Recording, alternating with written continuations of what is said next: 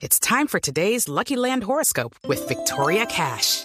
Life's gotten mundane, so shake up the daily routine and be adventurous with a trip to Lucky Land. You know what they say. Your chance to win starts with a spin. So go to LuckyLandSlots.com to play over 100 social casino-style games for free for your chance to redeem some serious prizes. Get lucky today at LuckyLandSlots.com. Available to players in the U.S., excluding Washington and Michigan. No purchase necessary. VGW Group. Void or prohibited by law. 18 plus. Terms and conditions apply. Bienvenido. Hola. Doctor González, ¿cómo le va? Muy bien, muy contento, nuevamente en Colombia. Eso, usted y yo sí. pasamos un tiempo muy sabroso en México, muy agradable. Pero Bueno. estamos aquí otra vez en nuestro país, Ah, eh, bueno. tratando de hacer las cosas bien y tratando de que ayudar con los comentarios y con los tips a la gente a vivir mejor. Claro, pues hoy nuestro tema central y numeral que hemos estado manejando de Todos Podemos, pues es el tema de la integración social de las personas con problemas mentales severos. Hablábamos de eso eh, hace más o menos una hora, pero queríamos preguntarle en temas de sexualidad para esa per- esas personas que tienen esas dificultades, ¿qué? ¿También se da? Sí, claro que sí, y es importante esto porque hoy la OMS tiene bien claro el concepto de que la salud no es solo física, sino también mental.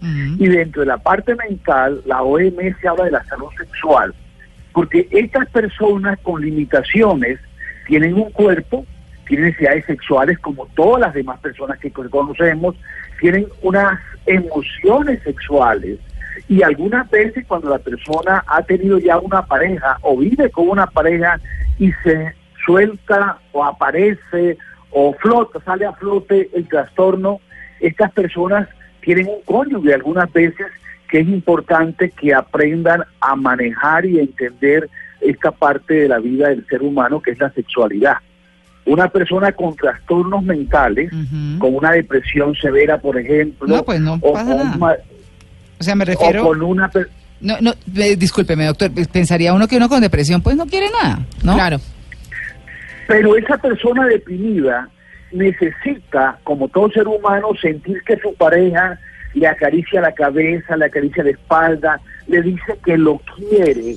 Y inclusive el hecho de que estas personas maniacodepresivas o con psicosis o con depresión tengan actividad sexual es importante porque la actividad sexual equilibra todas nuestras hormonas, Claro. equilibra el funcionamiento físico del individuo.